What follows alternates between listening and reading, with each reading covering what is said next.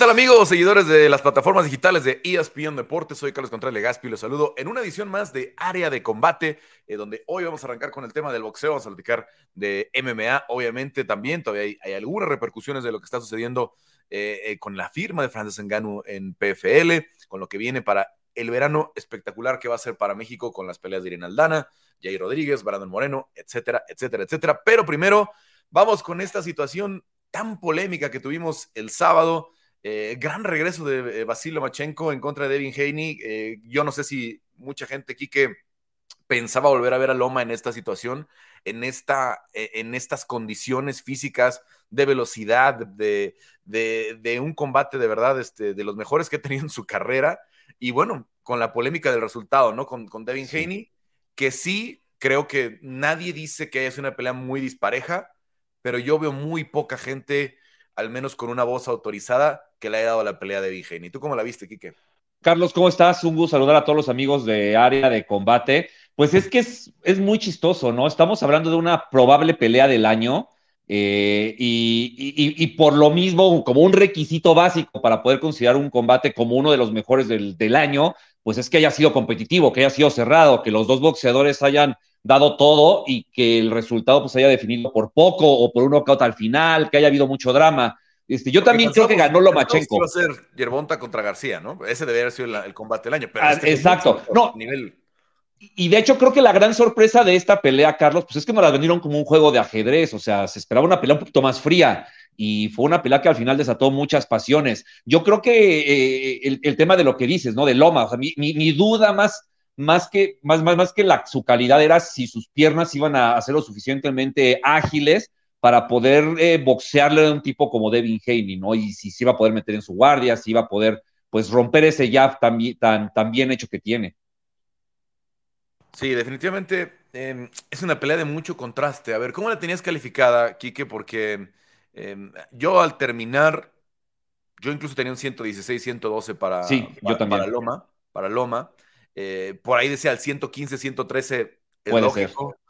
Todavía dije, no voy a ser, creo que algún juez puede dar empate, ¿no? Este, porque obviamente algo que yo le cambiaría definitivamente al boxeo ya es que estas peleas de campeonato tienen que ser en rounds impares, que, tuvieran, que, regresáramos a 13 rounds o 15 rounds como eran en el, pasado, ¿no? O bajar a 11 pero algo que no nos diera la posibilidad del empate, porque obviamente eh, matemáticamente puede haber un empate en todo tipo de pelea, ¿no? Este, porque en el boxeo pelean, eh, o al menos en, este, en estos niveles, pelean en 10 y en 12 rounds, ¿no? sí. Estelares y coestelares. Entonces, este, a ver, eh, ¿qué pasó o qué crees que vieron los jueces, ¿no? sobre todo el de Dave Moretti, que le da el 106-112 a, a, a, Devin Haney para que se, diera esta situación y, cuánta, de, verdad es que yo he visto muy pocos expertos con, con las tarjetas a favor de Devin Haney, ¿no? Eh, que a mí no me gusta usar la palabra robo, obviamente se me hace que le hace mucho daño al boxeo usarla, ¿no? Eh, sino que hay que hablar de una, de, una discrepancia con los jueces, ¿no? Que yo en este caso la tengo totalmente, pero eh, ¿cómo, ¿cómo viste la pelea? Sí, que yo estoy de acuerdo con lo que mencionas, y creo que la palabra robo se utilizó demasiado en redes sociales este sábado. Eh, y yo creo que también le, eh, eh, deja una imagen al boxeo que no merece y sobre todo una pelea que al final fue tan buena como pelea, ¿no? O sea, para disfrutarla y para convertirte en aficionado al boxeo. Yo también la vi 116, 112, o sea, los primeros seis rounds, uno para Heini, uno para Lomachenko, Heini, Lomachenko, luego le vi dos a Lomachenko, dos a Heini y los tres últimos para Vasily. Creo que esa fue un poco la, pelea que yo vi. por ahí el que más dudas me dejó que pudo ser para cualquiera fue el sexto, porque hubo rounds muy cerrados que podían ser para cualquiera. Híjole, Carlos, tratando de encontrar qué, híjole, ahorita que me preguntas esto, ¿qué pudieron ver los jueces? Oh, es una buena pregunta porque no tengo tan clara la respuesta. O sea, yo a lo que podría apelar es, eh, bien Vasily Lomachenko pudo descifrar y anular el jab de Heini, que es como su gran herramienta, pero Heini siempre tuvo respuesta, o casi siempre tuvo respuesta con la mano de atrás, con la mano derecha. Eh, metía golpes al estómago, pues algunos, algunos rectos no muchos, no tan claros tal vez, muchos a la guardia, creo yo, pero es lo que se me ocurre a mí, la verdad, o sea, tratando de encontrar algo, porque es muy difícil encontrar algo que, justifique a los jueces y, sus calificaciones. Principalmente el que me llama a mí mucho la atención es el 12. El 12 que como yo igual que tú lo tenía a favor de, de este... De Lomachenko. De Loma, y los tres jueces se lo dan a Haney, ¿no? El, que es el que, digamos, en las, en las tarjetas 115 y 113 es el que define la pelea, ¿no? Sí. El, el, round 12, en esas dos tarjetas que quedan así con un solo round, porque obviamente al dárselo de un lado queda, lo, hubieras, lo hubieras invertido a la, la tarjeta. Eh, el 10, en el 10, eh, si vemos las, la, la, la, yo de pura percepción me parece que lo gana Loma, pero además en, en CompuBox gana en golpes lanzados, golpes conectados, golpes de poder. ¿Qué, qué, pudieron, haber visto en el 12? Porque además es de los que veo que hay más polémica, que mucha gente, mucha gente dice que lo ganó Haney porque Loma no hizo nada en el 12. Y, a mí me parece que fue un round muy, eh, muy, muy, intenso por parte de Lomachenko. Y incluso, pero incluso el propio Lomachenko, Carlos, dice que ese round lo, lo cerró pues relativamente flojo porque él sentía asegurada la pelea y quería pues básicamente sobrellevar esos tres minutos para que en las tarjetas le levantaran la mano a él. Eh, yo tampoco sé, o sea, para mí fue uno de los rounds más claros, ¿no? O sea, de los tres últimos rounds me parece que fueron los más claros para Lomachenko. Eh, y, ese, y ese último, sobre todo, pues sí me, sí me parece que yo también vi como más actividad por parte del ucraniano. Eh, vuelvo al punto, ¿no? No sé si a lo mejor en vivo los jueces estando ahí a centímetros del ring, vieron menos actividad por parte del ucraniano y quizás golpes más precisos por parte del, del norteamericano, pero me cuesta, o sea, estoy tratando de buscar algo que ni siquiera sé decirte es cierto, ¿eh? Muy, muy, muy extraño, ¿no? Aquí estoy muy extraño.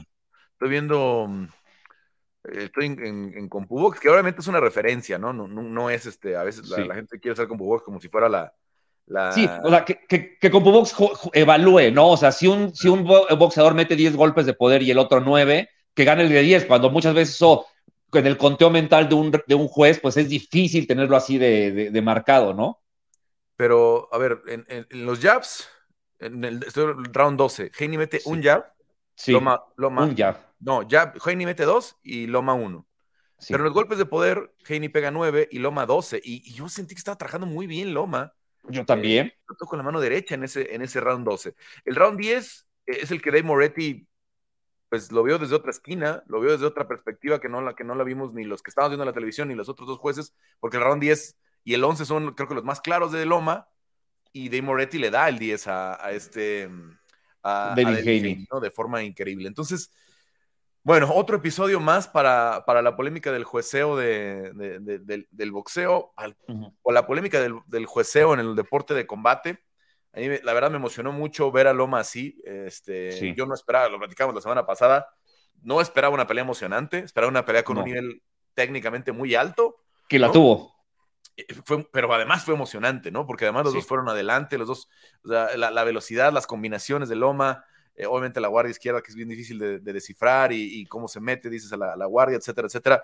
No, no vimos este Loma con, con, con, te, con Teófirmo, yo creo que no lo habíamos visto hace cuatro o cinco años, ¿no? En realidad, ¿no? Porque obviamente la pandemia nos, nos cambió mucho el ritmo de, de las cosas, pero bueno, eh, ¿para qué le alcanza a Loma a estas alturas después de la derrota, después del resultado? Carlos, o sea, eh, si, si Lomachenko vuelve a pelar este año y tal vez el próximo, pues yo creo que para algunos top de la categoría le sigue alcanzando. Físicamente demostró estar bien y me parece que, pues a lo mejor es, este, este, estado físico tan, tan privilegiado le, puede alcanzar para un Shakur Stevenson, ¿no? Ganarle o no, no sé, pero que haga una pelea así con Shakur Stevenson seguramente, ¿no? Y, y, por ahí, pues, no sé, ¿no? Hablábamos con Damián sobre el tema de Yerbonta Davis Imagínate, el mejor descifrador contra el tipo más difícil de descifrar como lo es Lomachenko, más interesante no puede sonar, ¿no? Evidentemente las promotoras ahí están y suena, suena muy complicado, pero, pero se vale soñar y, y, si me dices que la carrera de Lomachenko va a cerrar con esas dos peleas, eh, te la firmo ahorita, ¿eh? Ahora, Shakur es la, la, lógica porque está con Top Rank. Pero ¿qué pasó? Porque subieron a Shakur como para un careo con Devin Haney no se da el careo, ¿no? Ahí estaba Shakur en la, primera fila, lo suben, al final ni, ni, hablan bien, no hay ni una, no nos queda claro. ¿Vamos a ver a Shakur contra Devin Haney o...? Yo, yo lo dudo mucho, Carlos, eh, porque Devin Haney ya dijo, también manifestó que va a subir a las 140 libras.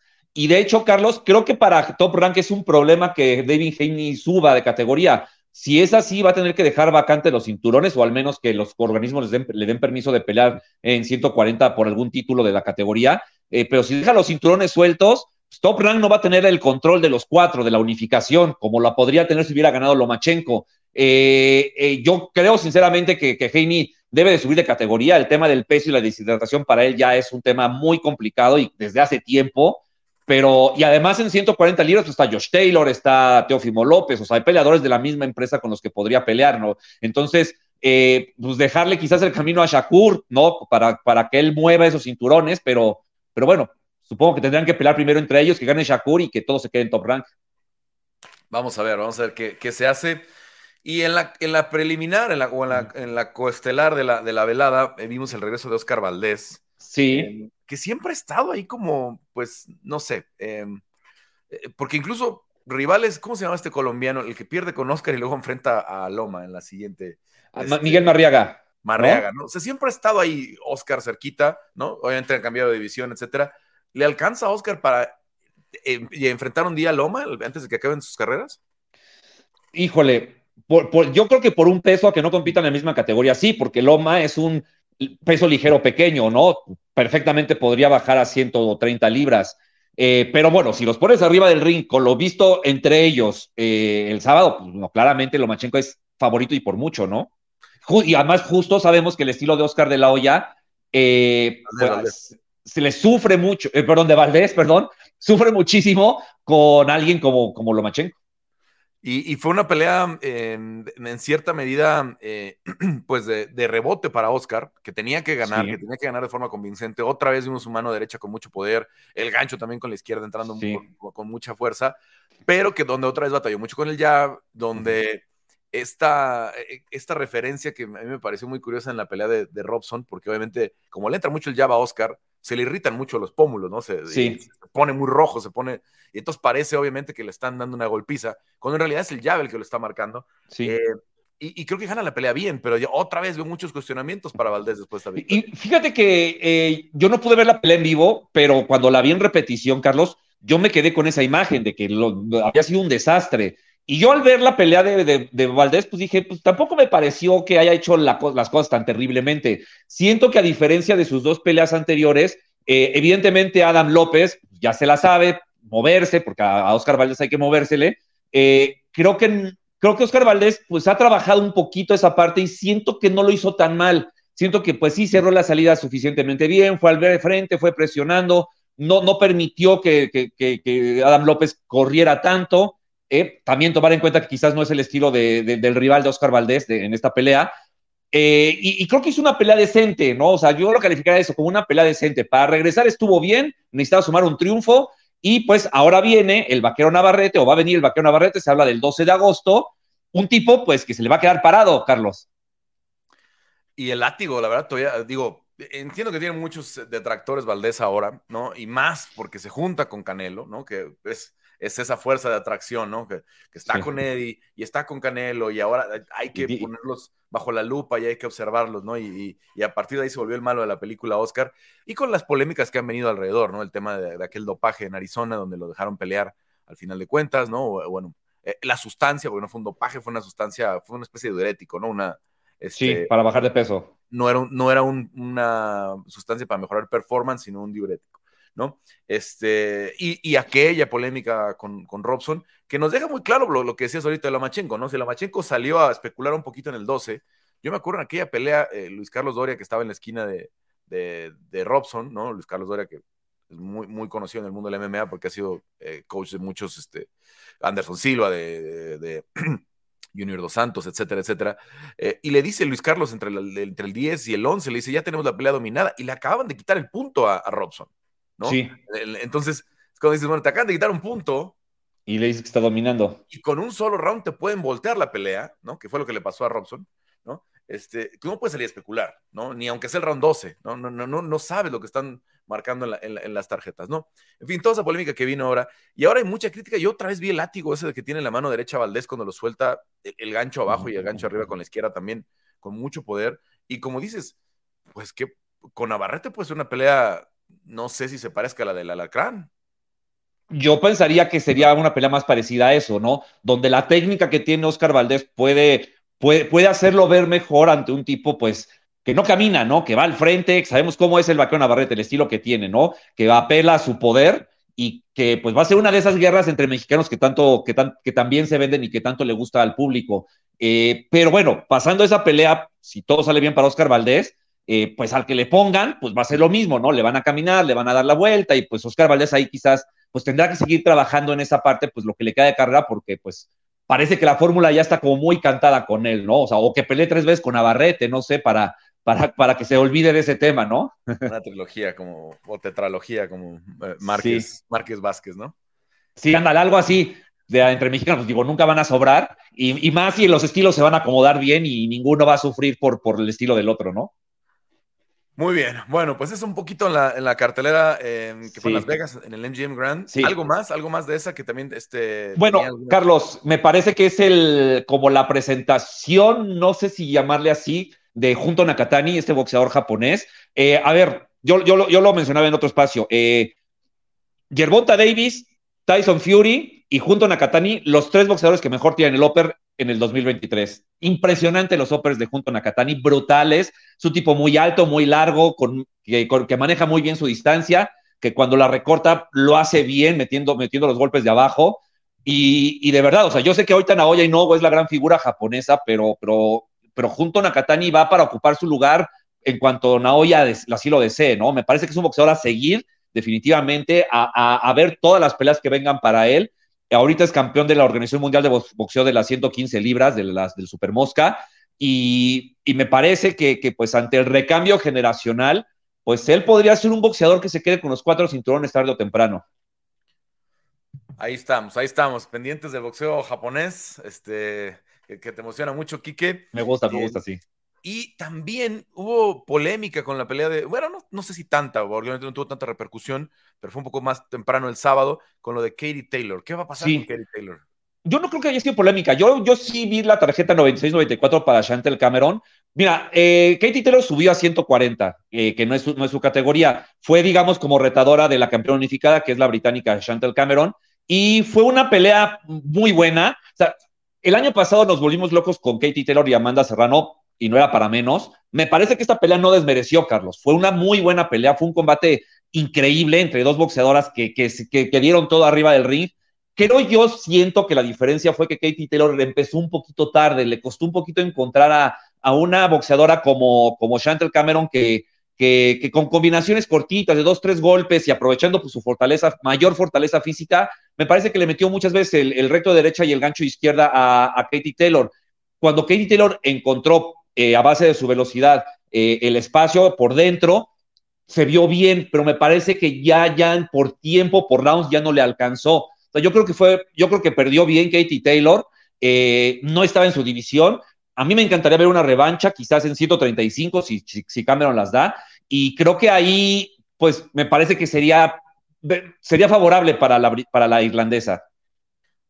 Ahora, hablan, hablando de volver a 135, ¿E-, e-, ¿Está todavía en el mapa algo más con Amanda? Pues yo creo que debería, ¿no, Carlos? Quedó pendiente esta revancha, que en teoría este sábado iba a ser esa pelea, y, y, y volver a llevar a Irlanda a, esta, este, a, a Katie Taylor, que fue un éxito, eh, se, llenó, se, llenó, se llenó la arena, pues, pues me parece que, que todavía tiene lugar, ¿no? Y, y, Amanda seguramente está esperando ese gran cheque, entonces, pues, pues esperar a que, a que los tiempos den para que se vuelva a dar esta pelea. Digo, puede volver a ser un éxito también en Nueva York. Seguro. Más Serrano está en casa con, con los boricuas, ¿no? Obviamente que, que están de su lado y, y, y, mucho público también, además irlandés, que hay en, en, en Nueva York, que, que, estará con Katie. Así es que, pues pudiera ser, pudiera ser eh, otra gran pelea femenil para, no sé si este año, ¿no? Para el segundo semestre. Pues, híjole, sí, eso a, a lo mejor es difícil, ¿no? Porque también de, de, Amanda Serrano todavía no sabemos mucho qué hay para, para, para aquí a fin de año, ¿no? Entonces no sé si se vaya a dar una revancha con Erika Cruz o algo, ¿no? No sé, no sé, no se ha hablado mucho todavía de, de, de Amanda Serrano en, en, este, en este año. Digo, o sea, sabemos que estaba lesionada, pero pues ya también se ha visto que está entrenando. Eh, pues vamos a ver, ¿no? O sea, yo creo que si Amanda Serrano no pelea en agosto, difícilmente ellas van a pelear eh, en este 2023. Hablando un poquito de, ya que mencionaste Erika Cruz, eh, ya estamos teniendo claridad al menos uh -huh. con esta potencial pelea el 29 o esta potencial cartelera del 29 de julio ¿no? Con eh, Crawford y Spence, ¿no? Sí. que reportaba en la semana Mike Coppinger de, de, ESPN Ringside. Y que bueno, que ahí pudiera estar también el Pitbull, ¿no? Sí, sí, que fíjate, Carlos, sabemos que con el tema de Crawford Spence hay que tener reserva siempre por cómo ha sido la negociación entre ellos y los rumores entre ellos. O sea, ya puso Crawford una foto como cazando un tiburón y, Spence la playera que tiene de, strap, ¿no? Para, para tener todos los cinturones. O sea, ya digamos, ellos están haciendo su parte mediática, pero pues bueno, todavía falta la oficialización. La parte que a mí me da certeza de esto, Carlos, pues no son ellos, sino sino los demás boxeadores que ya están considerados para esa cartera. Justo mencionas al tema de Pitbull Cruz, que sería Giovanni Santillán su rival probablemente. A mí el papá del Pitbull me dijo que sí estaban entre el 22 y el 29, ya se habló de la fecha del 29. Eh, sé que también van a llevar a un boxeador de, la promotora Boxstars, Alberto Mora. Eh, serían estos dos, eh, tienen considerada esta fecha con Premier Boxing. Entonces, bueno, si ya se están hablando de las, si se está hablando, pero de las Undercards, supongo que pues, pues la función va, ¿no? Y pues la función tendría que ir con Crawford y Spence. Entonces, eh, pues, pues esperemos que, el anuncio oficial, a pesar de la inestabilidad de, estos dos campeones. Pues qué oleada, ¿no? La verdad, o sea, no sé si se lo tenemos que agradecer a Ryan García. Pues yo, yo creo que sí, la verdad, ¿eh? Que era el que tenía más que perder, a lo mejor en estas peleas que quería ver la, gente, porque obviamente es el que tiene su carrera en mayor ascenso, eh, eh, Ryan García, y ahorita, pues obviamente lo de, lo de Yerbonta le puso un tope pero al menos estamos viendo las peleas que la gente quería ver este año. Sí. ¿no? Este, se nos está acabando un poquito esa pasión por el Canelo, ¿no? Porque definitivamente la de John Ryder no era una pelea eh, que, nadie pidiera, ¿no? Más allá de que. básicamente.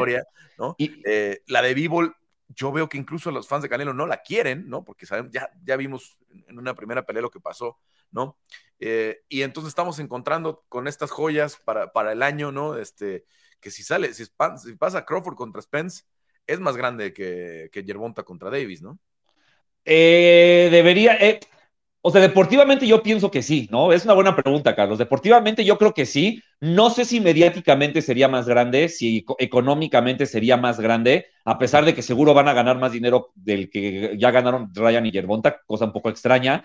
Pero deportivamente sí, se supone que son dos de los mejores. Es, son dos de los mejores boxeadores que existen en este deporte actualmente, pero también es bien raro, Carlos, ¿no? O sea, es una pelea en la que, pues, muchos dicen, el que gane tiene que ser el uno libra por libra, pero a mí me parece que no puedes poner a un boxeador como número uno libra por libra cuando pelea una vez cada año y medio o una vez, o una vez en tres años, ¿no? Entonces... ¿eh? Mandé no, pero Floyd sí peleaba, en, sí tenía su mayo y su, y su septiembre. No, los aventó dos años, así que, a ver, ahorita no te quiero mentir, pero este, o sea, de pronto sí hubo pausas muy largas, ¿no? Para Floyd Mayweather. Ajá. Pero, pero bueno, el, tema es que, o sea, hay, otros boxeadores con más actividad y con más presencia y con más méritos que me parece, pues tendrían que ser considerados como número uno en caso de que se dé. Digo, si se da la pelea, pues bueno, qué mejor para este deporte, porque seguirían peleando los mejores, los cinturones welter se moverían por fin y, y, nada, ¿no? Sería como dices, el efecto dominó de Ryan Yerbonta, ver que el negocio sí funciona y que pues ganar o perder realmente no, no mancha nada, eh, sino al revés, puede engrandecer tu carrera y, y pues esperemos que, que, se haga, ¿no? Digo, parece que la cartelera de abajo ya está hecha o está en, en proceso de terminarse Solo falta que los de arriba, pues, pues, pues ya digan, ya, ya quedó, ¿no? Sí, a ver, nada más para no dejar con el dato, Floyd. mira, entre 2007 y 2009 no peleó, fue, una pausa de dos años. Desde, la, de Hatton, la de Hatton hasta la de Márquez. Em, luego de Márquez vuelve a pelear hasta el año siguiente, un año después, eh, con Mosley. ¿no? Bueno, eh, la de Márquez es en septiembre y luego en mayo pelea con Mosley. Luego pasa hasta septiembre del 2000, de, 2010 hasta septiembre de 2011 pelea con Víctor Ortiz.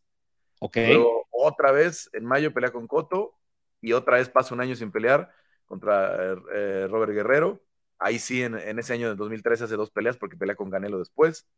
Luego vienen las dos de Maidana en 2014, Pacquiao y Berto en 2015 y termina su carrera después de dos años de pausa con, con Conor McGregor que esta yo creo que la de Conor pues pudiera estar ya en esta lista como las que ha estado haciendo de exhibición, ¿no? Con, con Logan Paul y lo que fue a hacer a Japón y, y todas esas, ¿no? Que, que, realmente pues ya no, no, no sé, no sé yo por qué están, cuentan el 50-0 la de Conor, pero ahí está, No, pues este porque, la, porque la sancionó una comisión o una sanción, una comisión, perdón, permitió que fuera una pelea oficial, entonces pues, por eso. Pero, pues, pero bueno, eh, como espectáculo fue increíble, ¿no?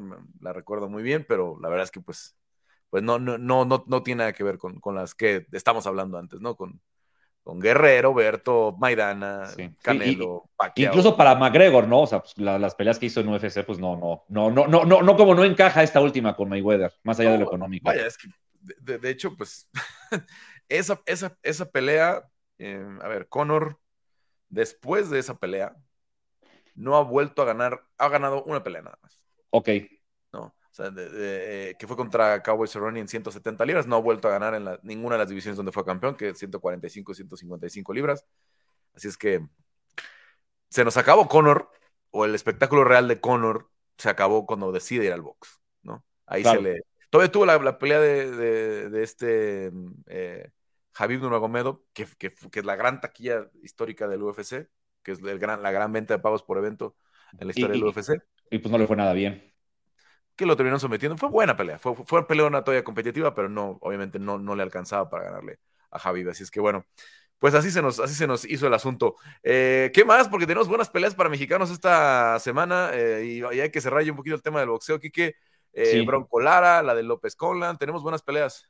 Sí, pues eh, principalmente esas dos. el Bronco Lara que va a Inglaterra nuevamente, a Manchester a pelear con Lee Wood, la revancha, una revancha firmada. Eh, y, Michael Conlan que, hace su primer defensa, perdón, el Venado López que hace su primer defensa después de ganarle a Josh Warrington contra Michael Conlan, el retador mandatorio, los dos boxeadores de top rank.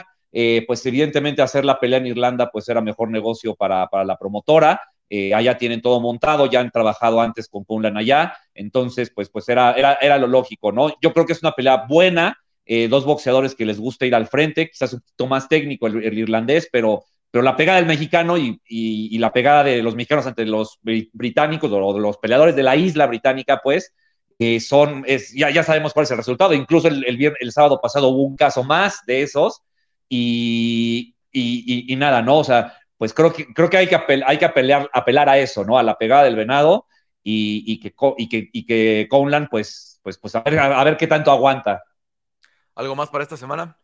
Pues son esas dos. Por ahí hay una pelea en pesos eh, crucero, la de William Smith contra Lorenzo Colli, que creo que es buena, pero, pero, pero es, es principalmente la de los dos mexicanos por allá.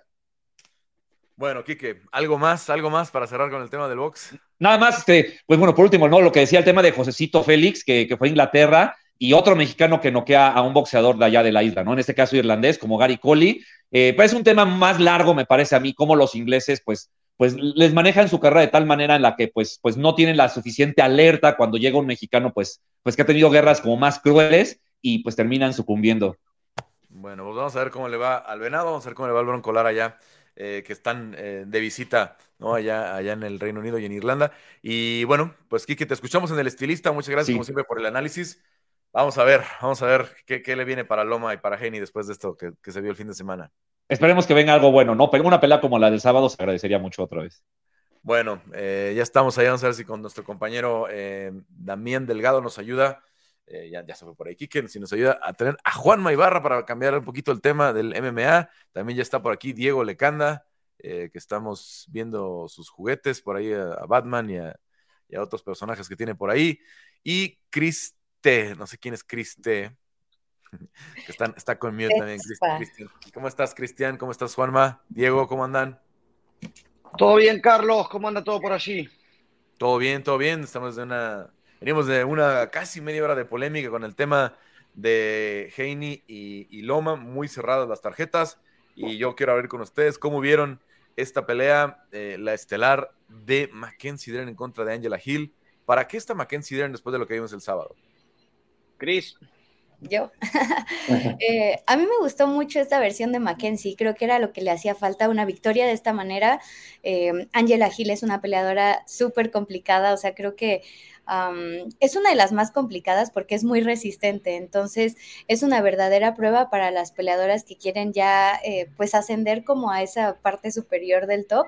Entonces creo que fue muy bueno para Mackenzie mostrar, eh, pues además del juego de piso que tiene, mostrar el striking que ha trabajado durante todo este tiempo. Dominó por completo a Angela Hill eh, y creo que esto también le da muchísima confianza a ella para empezar a pensar pues en rivales de hasta arriba, ¿no? Y ella misma lo decía, quiero enfrentar a Rose Namayunas, a lo mejor una revancha con Jan Shaonan, eh, ver qué es lo que puede pasar en el segundo semestre de 2023 pero creo que deja en un gran lugar a Mackenzie y creo que pronto podríamos verla eh, pues ya en los lugares súper, súper estelares de esta división. A mí me parece, es muy eh, una pelea contra Rose Namajunas, como ella lo pidió, no me parece nada mala idea. Creo que es, un buen eh, reto que, que va a poner a prueba esta otra área en donde no es que tengamos dudas, pero obviamente no es, no es su fuerte, ¿no? Sabemos que Mackenzie Dern en el piso no le pide nada a nadie y, y Rose Namajunas tiene un, piso muy bueno, entonces alguien que pueda un poquito neutralizar esa parte y poner a prueba más el striking de, de en donde todavía tiene eh, mucho que mejorar, me parece muy bien. Eh, Jan Xiaonan creo que debe ser la siguiente por el cinturón, entonces eh, para Jan creo que sería un, un, retroceso pelear contra Mackenzie, pero sí, sí estamos viendo una nueva versión en donde es, es más eh, controlada, en donde tiene más, eh, tiene más confianza en, en, todo su juego y no solamente en su piso, ¿no? Y, y como decía Chris, o sea, si no finalizó a... a ay, este, Así me fue su nombre. Angela. Angela. Perdón, pero si no Angela Hill es, es, es, porque Angela es, es demasiado resistente y, y, y, es una veterana, ¿no? Entonces, eh, creo, que, creo que está lista para un reto muy grande. No, no, no favorecería eh, a Mackenzie en una pelea contra Rose, pero tampoco diría es, es una victoria asegurada para Rose. Bueno, Juanma, Carlos, los peleadores son esclavos de sus rendimientos, de sus resultados y de sus rendimientos. En la previa hablábamos de una de lo que llamamos por ahí pelea de mantenimiento de ranking para Mackenzie Dern, porque si perdía contra Angela probablemente hubiese quedado relegada a la segunda mitad, a la última partecita de, del ranking, en el espacio entre el top 10 y el top 15. No fue así, después de haber dado entrevistas eh, previas y hablar de que llegaba tras unas eh, situaciones de, su vida personal, eh, de su vida personal, cosas como nos pasan a todos, llegó en su mejor versión. Es un triunfo que vale como una finalización porque la vimos mejor que nunca con, los puños. mucho crédito a Jason Parrillo, su entrenador, quien según Michael Bisping fue quien le cambió el juego. Ahora parece está cambiando el juego de Mackenzie Dern. Así que vimos una peleadora que hizo honor al espacio de peleadora estelar porque realmente fue muy entretenida. La vimos bien con los puños. En el jiu-jitsu siempre se la ve bien porque es una de las mejores jiu-jitseras de la historia. ¿Qué viene para ella, Carlos? Eh, ella mencionó una pelea con Rose Namajunas. Yo creo que la manera en la que ganó la habilita a pedir esa pelea. Podría ser muy divertida. Yo creo que en el juego de Lona es superior al de Rose, por más que Rose esté entrenando mucho en Minnesota con Greg Jones y demás. Creo que en el juego de Lona Mackenzie puede ser superior. Y otra pelea que puede ser muy interesante para, para Mackenzie, que no solamente mantuvo su posición, sino que ganó un nuevo impulso, es Jessica Andrachi en un duelo de brasileñas. Jessica viene de, de perder ante Yan Xiaonan, así que sería un lindo duelo. Cuestión, un sábado positivo con un buen triunfo. Y con Erin Blanchfield tiene, no se había metido una racha de dos derrotas en 25. Sí, sí, sí. Me parece que ya corresponde con una peleadora que que venga en ascenso y me parece que se ha ganado ese lugar Mackenzie Dern con un triunfo que fue en las tarjetas, pero en realidad todos sabíamos que había ganado y es un triunfo que vale una finalización ante otra peleadora entretenida que no tuvo recursos para esta pelea como Angela.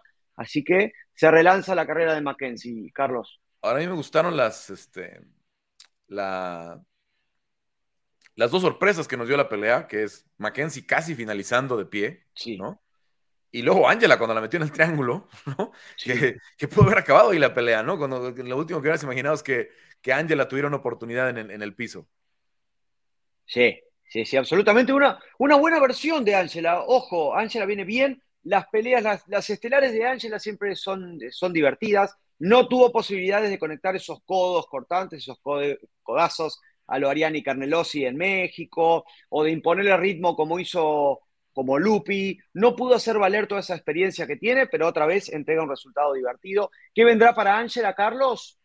Eh, tal vez alguna peleadora en ascenso, probablemente algún estilo Yasmin Jauregui, que también ya tiene pelea además, pero me parece que puede volver a pelear contra alguna peleadora que sume triunfos y que necesite subir al ranking porque está en la posición 12-13, tal vez un Tabata Ricci para Ángela.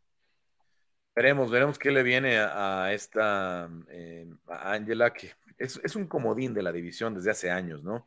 Fue y vino, hay que recordar que la cortaron, fue invicta, eh, suma eh, victorias en invicta, regresa a UFC y, y ahora se queda en segunda, pasó obviamente porque le faltaban muy poquitos golpes, ¿no? A ver, quiero checar el dato nada más para tenerlo exactamente. Queda ya como segunda en la historia del UFC con golpes significativos, con 1820 ¿no? En la historia del UFC, no estoy hablando de la división de las 115 libras. Está solo detrás de Max Holloway, que obviamente le lleva muchísimo. Max Holloway es, inalcanzable, ¿no? Pero eh, es la segunda peleadora que ha conectado más golpes en la historia del UFC. Ya superó a Frankie Edgar, eh, superó a Jonah Jędrzejczyk, ¿no? Eh, y ya para allá atrás viene Donald Cerrone, Rafael Dos Anjos, Dustin Poirier, Mike Bixping, Nate Díaz, Jessica Andrade, completan el top 10. Pero, pues, es la... Vaya, eh, creo que es una sorpresa para muchos, ¿no? Porque ha sido una peleadora que ha, sido, como le llaman en, para, en, inglés, journeyman, ¿no? Que ha estado ahí, ¿no? Yendo y viniendo, eh, pelea con, con, prospectos, pelea con clasificadas, es estelar, eh, como lo fue con Watterson, como lo fue ahora, etcétera, etcétera, etcétera. Hay, Parecido a Neil Magny, ¿no?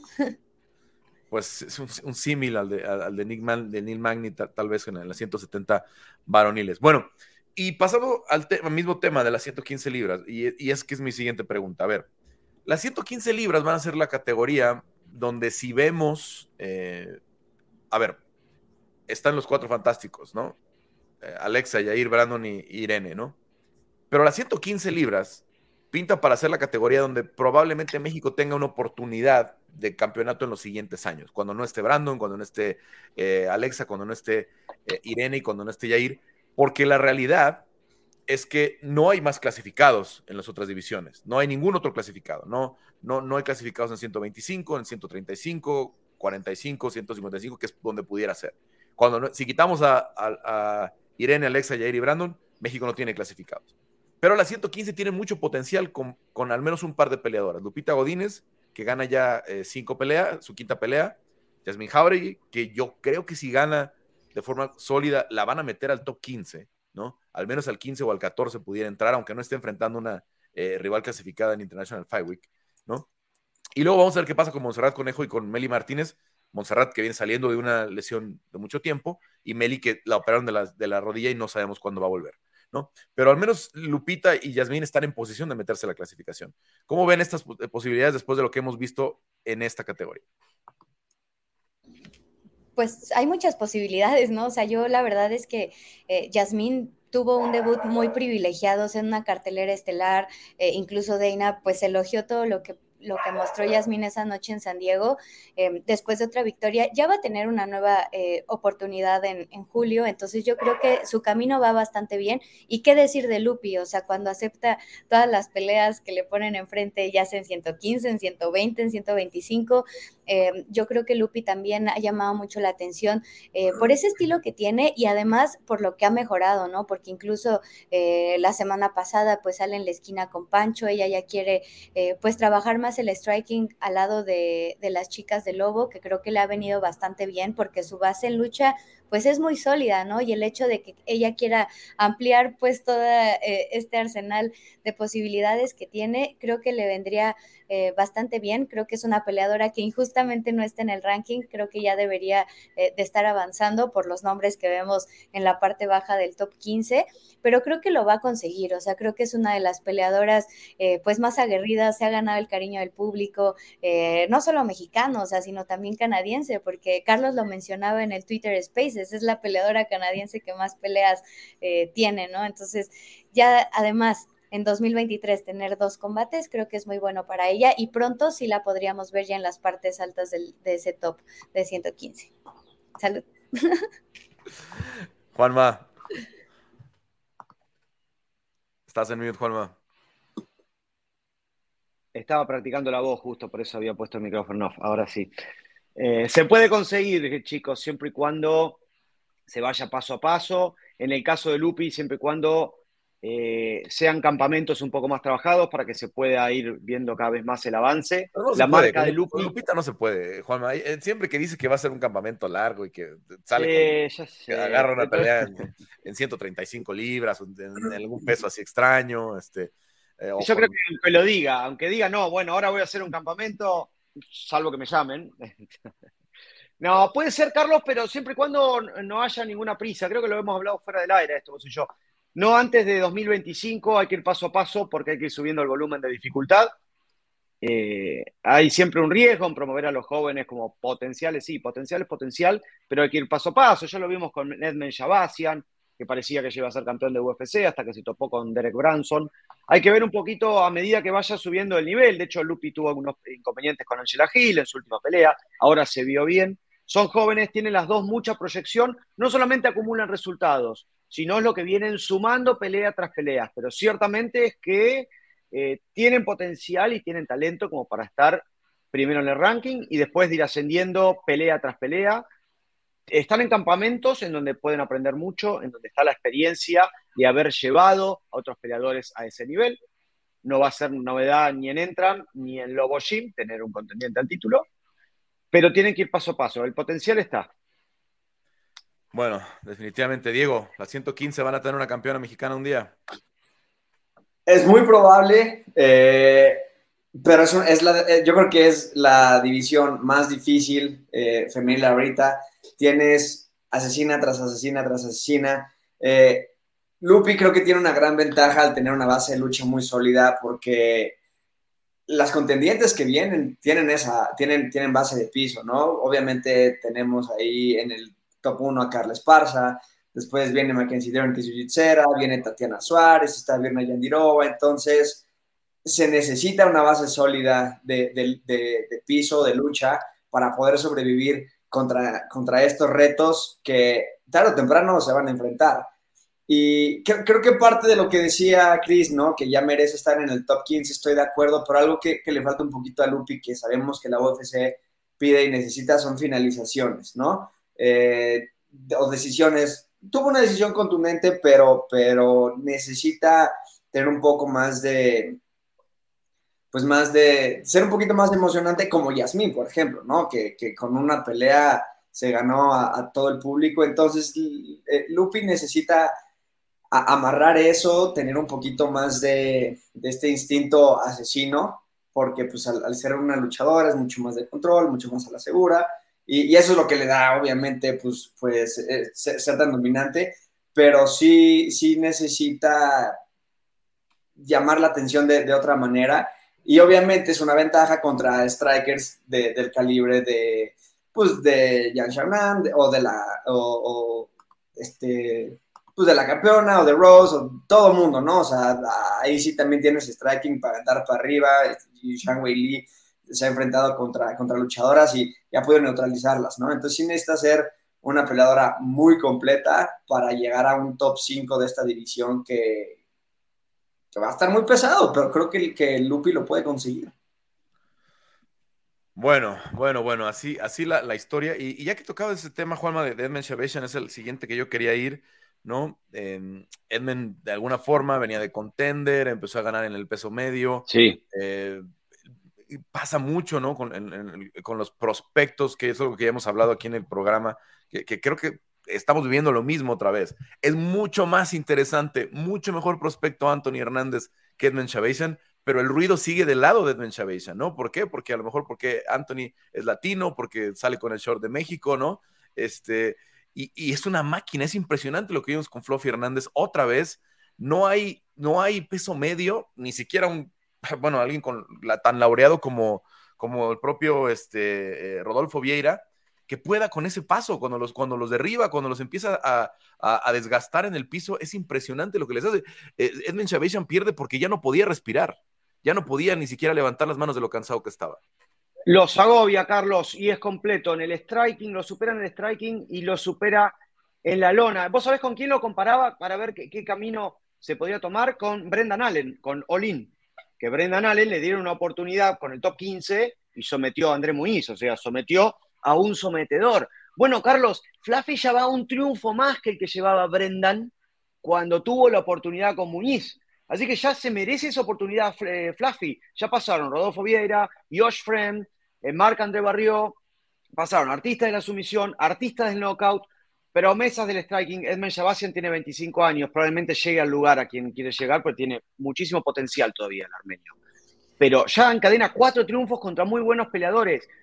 Eh, ¿Qué podría venir, Carlos, ahora? Me parece que ya está listo para un Jack Manson o un Roman Dolidze, en una eh, división en la que generalmente los cambios son medio elefantiásicos, son lentos, pero poquito a poco empiezan a caer jugadores nuevos como Brendan, ahora como Fluffy. Me parece que ya está listo para un desafío. Ya no se puede negar más el hype a, este peleador que tiene, ha ganado fanáticos en base a finalizaciones. Diego hablaba de las finalizaciones. Está bien, a él lo enamoran las finalizaciones. Fluffy Hernández es un finalizador nato con muchísimo potencial, Carlos. Tiene todo para tomar la mitad del ranking por asalto. Impresionante que, que Edmund sobreviviera al segundo round, ¿no? Porque lo tuvo varias veces en posición para, para, someterlo por ahí y ya al final es un gran pound ahí con el que lo termina eh, de castigar. Diego, ¿tú cómo ves a Antonio Hernández? Impresionante, impresionante que sobreviviera también ese primer round en donde Edwin Shabazian lo tenía en mucho peligro, ya había conectado muy buenos golpes. Eh, entonces también eso, eso habla mucho de, de, la resistencia y de lo difícil que es finalizarlo, ¿no? Entonces para quienes lo han finalizado, ya vemos eh, un Kevin Hall, ¿no? O sea, tienes que ser alguien con mucho talento para poderlo finalizar.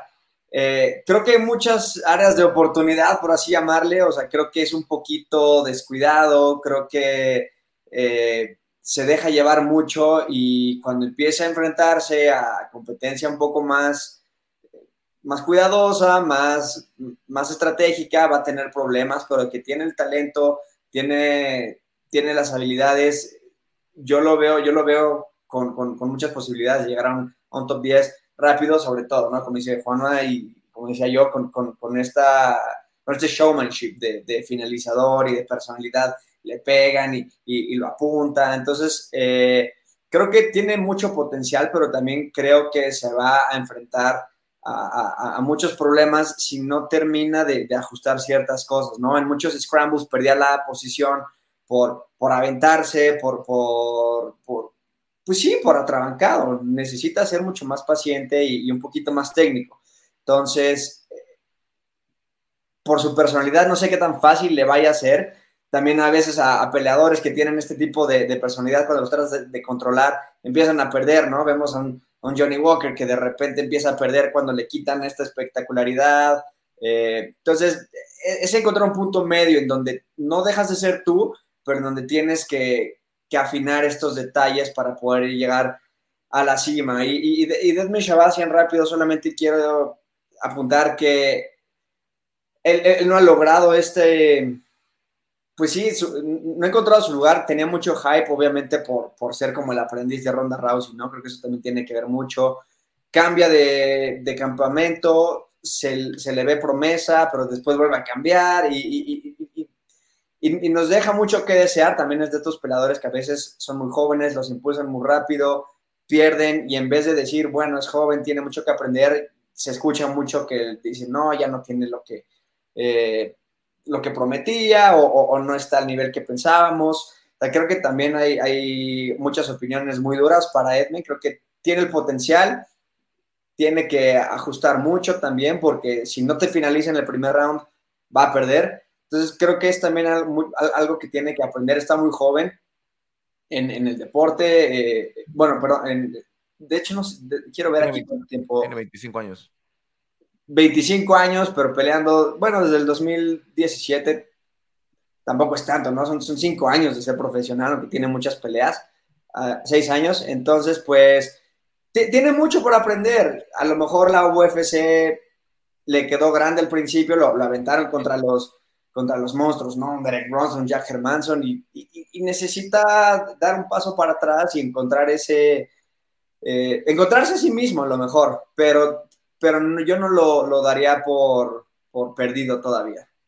Es que debuta con tres victorias, ¿no? Gana en el contender y debuta con tres victorias. Eh, en... Y noqueó a Tavares, ahora noqueó a, Luch, a Dalcha Luchambula el año pasado. Es bueno, chico, pasa que se está enfrentando a la mejor competencia.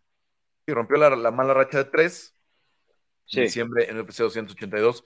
Pero la verdad, yo creo que en esta pelea se le vio, eh, le dieron, pasó muy debajo del radar Anthony Hernández, eh, que a mí, a mí la verdad sí me, me, impacta mucho. Yo pensé que iba a ser víctima fácil de Rodolfo Vieira y cuando somete a Rodolfo Vieira es, este, eh, tal vez una de las sorpresas más grandes de aquel año, no recuerdo si fue 2021 o 2020, pero fue una de las sorpresas más, más, más grandes de aquel año.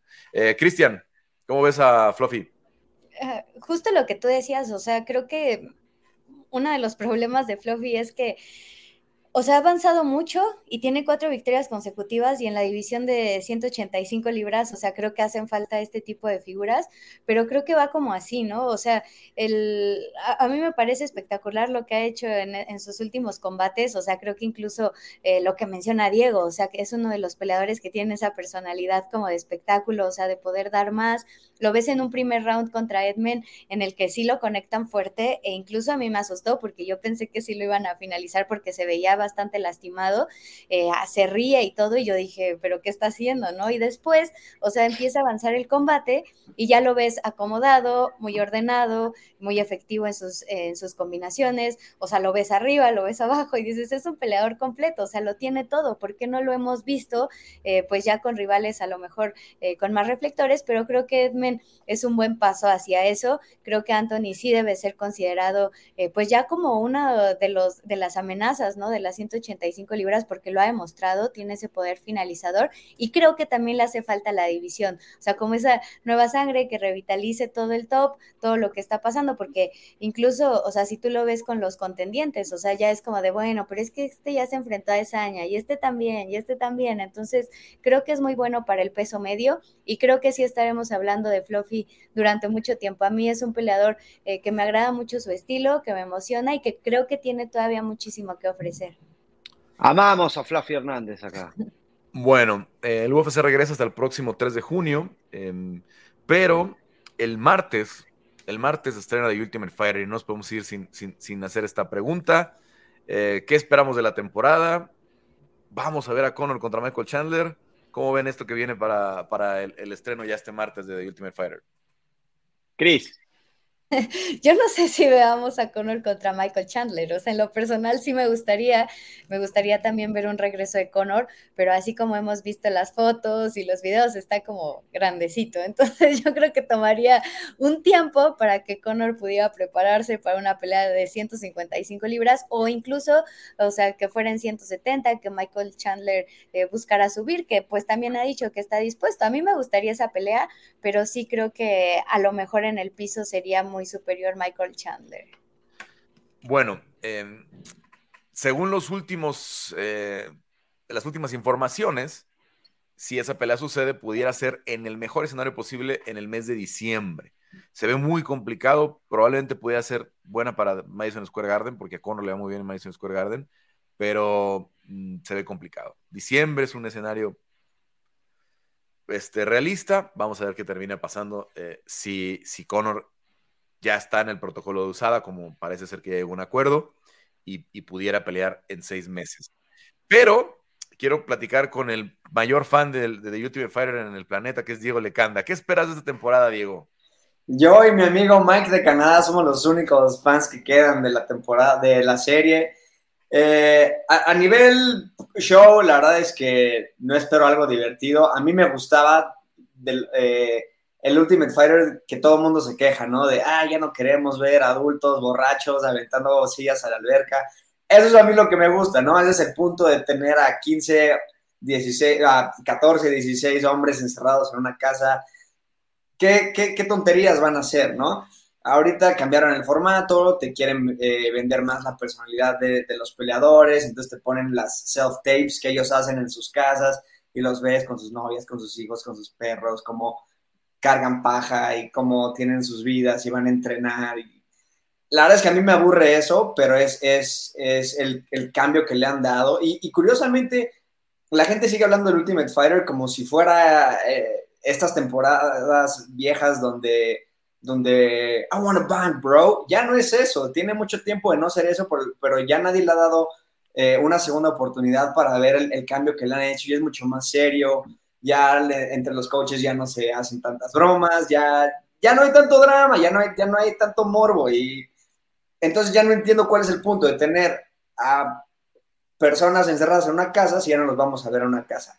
Pero eso es porque mi, mi, mi guilty pleasure de la vida son los reality shows. Entonces, ahí lo tienen. En cuanto a Connor y, Chandler, yo pensaba lo mismo. Me, creo que estamos justo a seis meses de, de, noviembre, en donde si Connor le echa ganas y todo sale bien con Usada, podría pelear en, en MSG, pero y yo creo que eso es algo, algo que a la UFC le interesaría pero también la veo difícil. Es una pelea que me interesa y que creo que es relevante si Conor quisiera regresar serio a 155. Yo no quisiera ver a Chandler en 170, por ejemplo. Eh, creo que ya es, ya es, aunque seguramente camina en 170 o más, creo que eh, es, perder un talento y, y, no sé, como que no, no, no le veo ese factor, ¿no? Pero es una pelea muy, muy divertida una pelea que pondría a Conor en, un lugar muy importante si quiere regresar a pelear por el cinturón. Obviamente vamos a ver el BMF 2.0 y, si le interesa ese cinturón lo puede buscar, si le interesa una pelea por el campeonato la puede buscar, pero, pero no lo veo peleando contra o ganándole a Makachev, ¿no? Entonces, Si le gana a Chandler lo van a poner por el título, ¿eh? O sea, si le gana un clasificado como es Michael Chandler, y al ser Conor McGregor. Y es más, no es algo que va a pedir el UFC, ¿eh? Es algo que va a pedir Mahashev, es algo que va a pedir Charles Oliveira si Charles Oliveira es el campeón, es algo que va a pedir Daniel Darush. no es algo que ni siquiera va a tener que imponerle el UFC a nadie. O sea, si, gana, si le gana Michael Chandler Conor McGregor en diciembre o en enero, cuando suceda, todo el que sea el campeón, llámese como se llame, ese va a decir, yo quiero a Conor. Quieren su ese, día, ese día va a poner en Twitter, yo quiero a Conor. Échenmelo. Juanma ya iba a decir algo. Y aquí vamos de nuevo. No, el reloj cuenta. El reloj cuenta por usada, por los seis meses de, estar en el pool de usada para pelear. Fin de año puede ser una gran fecha. Yo tengo ganas de andar por allí el fin de año porque debo, todavía me debe Christian Tetz para una salida a los outlets a comprar ropa. Carlos me debe un par de tragos y en Nueva York a lindos bares para que pague las deudas. La verdad es una gran fecha fin de año. Connor ya ha peleado en Nueva York ha sido siempre un show. ¿Qué espero del, reality? Entrando un poquito en lo que son los peleadores, me parece que va a estar buenísimo, chicos, porque hay grandes nombres. Cat Holloway, Jason Knight, peleadores que en su momento han andado muy bien en UFC y que han vuelto. Tenemos ganadores del TUF como Brad Catona. Eh, ¿Cuándo me gustaría, eh, en qué peso me gustaría verlos pelear, Carlos? en 170, obviamente. No, no, creo que Conor vuelva a pelear más en 155. Está gigante. No lo veo cortando peso para ligero. Me encantaría que sean 170. Michael también corta mucho peso para pelear en 55. Y en 70, ellos han bromeado en pelear en 185, que ya sería un exceso. Pero 170, un catchweight, estaría muy bien. Y obviamente que si gana Conor esta pelea, que muchos peleadores eh, vaticinan que Conor, puede ganar con su poder. Pasa que estamos hablando del Conor de hace tres años. El Conor de ahora realmente nadie sabe cómo está. Nadie sabe cuánto está entrenando. En los videos, en sus redes sociales, se lo ve con combinaciones lentas, con guantes, pero la verdad es que la pelea no se va a dar así. Entonces realmente no sabemos cuán bien está Conor, porque no lo vemos atajando derribos ni resistiendo el ritmo salvaje de Chandler. La verdad, esos videos no están. En la serie McGregor Forever no se habla de esto. Me vi los cuatro capítulos en un día. Hay cuatro. Después me pregunta Cristian Tesma, me, debes nota? Y bueno, pero son largos los capítulos de McGregor Forever. Pero no, no adelanta nada, chicos. Ahora entiendo, ahora entiendo. Oye, y hablando de los protagonistas, ya que decías, hay latinos. Eh, tenemos a Amando Gutiérrez, el mexicano que, perdió con Raúl Rosas en, Contender Series, que tiene esta A Carlitos Vera. Que es una oportunidad, y a Carlos Vera, ¿no? Entonces hay, hay representación latina. Está también de regreso Roosevelt Roberts, que, pintaba que con un buen arranque en su carrera, después de que pierde con Ignacio Bamonde, si no me equivoco, lo, lo cortan con aquel knockout de, patada a la cabeza de, Nachito. Pero son, son nombres interesantes, un experimento interesante con los prospectos que llegan y los que tienen esta segunda oportunidad. Por ahí, por lo que hemos visto, Mando Gutiérrez está en el equipo de Conor, se hizo muy compa de él, ¿no? Sí. Entonces ya hay que ver cómo se da la temporada y por qué acabaron tan, tan amigos. Hay muchos rumores de lo que pasó dentro de la casa eh, sobre exabruptos, sobre por ahí una bronca que se dio, eh, si no me equivoco, antes de la séptima pelea o después de la séptima pelea dentro de la casa entre Conor y, Chandler. Así es que vamos a ver seguramente habrá episodios interesantes, seguramente toda la temporada nos estarán dando pedacitos de, lo, de aquel incidente, ¿no? Que ya vimos por ahí algo en el teaser, etcétera, etcétera. Pero el martes el estreno entonces eh, de, de, esta temporada de Ultimate Fighter y estaremos platicando la próxima semana en área de combate ya de lo que vimos en el primer episodio. Oye, Carlos, ¿sabes en dónde se puede ver? ¿Dónde? ¿Cómo? ¿Cuándo? Bueno, eh, para Estados Unidos está disponible en ESPN eh, Deportes, ESPN Plus, lo pueden eh, seguir en todas las plataformas de, de, ESPN y obviamente hay que checar en, los, eh, en, en, cada país con el, con el, este, eh, con el right holder, ¿no? Con los que tienen los derechos. por ahí si nos da oportunidad, vamos a ir poniendo en las redes sociales, pero de entrada en Estados Unidos es ahí y la próxima semana, vamos a ver qué pasa el martes, si, si, si, nos enteramos en otras plataformas donde, donde, se pueda, donde se pueda seguir. Tremendo cómo se va a poner áreas de combate el mes que viene. ¿eh? Encima salimos los viernes nosotros, vamos a hablar del capítulo anterior. Se va a poner bárbaro. Nos vamos a agarrar de los pelos. Ustedes van a estar complicados, pero. Eh, oye, y a mí me van a hacer dos capítulos para agarrarme de los pelos porque me quedan pocos. Bueno, porque además este, hay personas como Cristian que tiene el privilegio de poderlo ver antes que nosotros el, el, el episodio. Entonces, bueno, vamos a, vamos a, a, a, exprimir ahí a ver toda la información eh, que podamos. Juanma, eh, Diego, Cris, pues muchas gracias. Eh, platicamos la próxima semana. Buen evento estelar en las 125 libras con Kai Carafans y Amir Albasi. Vamos a ver si les alcanza alguno para meterse por ahí como retador de nuevo en el caso de Kai Cara France, que ya fue, eh, ya disputó el interino, pero lo platicamos más, con más calma la próxima semana y obviamente de lo que sea este primer episodio de Ultimate Fighter. Eh, gracias, Juanma. Gracias, chicos. Y también pelea el magnífico, eh, Carlos, este artista de los movimientos mexicanos, Víctor Altamirano, contra Tim Elliott. Posibilidad de meterse al ranking. Tim Elliott está 11, ex ganador de The Ultimate Fighter. La oportunidad que tanto pedimos contra ranqueados la tiene el magnífico. Así que lindo evento se viene. Sí, y también está Johnny Muñoz con esa pelea que se Johnny cayó de. También. Con esa pelea que se cayó de Newark, sí. que se reagendó. Y eh, John Castañeda, que le acaban de cambiar el rival, pero también pelea eh, John Castañeda en esta cartelera. Bueno, Diego, nos vamos. Nos vemos, que estén muy bien. Carlos, Juanma, Cris. A ver cómo empieza la temporada. Cristian, nos vemos. Bueno, por ahí se nos quedó congelado. Qué chido, dice Cris, que adiós. Se, se quiso quedar. bueno, gracias a Damián Delgado que estuvo en la producción esta semana. También a Kike Rodríguez que nos acompañó con el análisis del boxeo. Yo soy Carlos Contreras Gaspi. Lo esperamos la próxima en un episodio más de Área de Combate.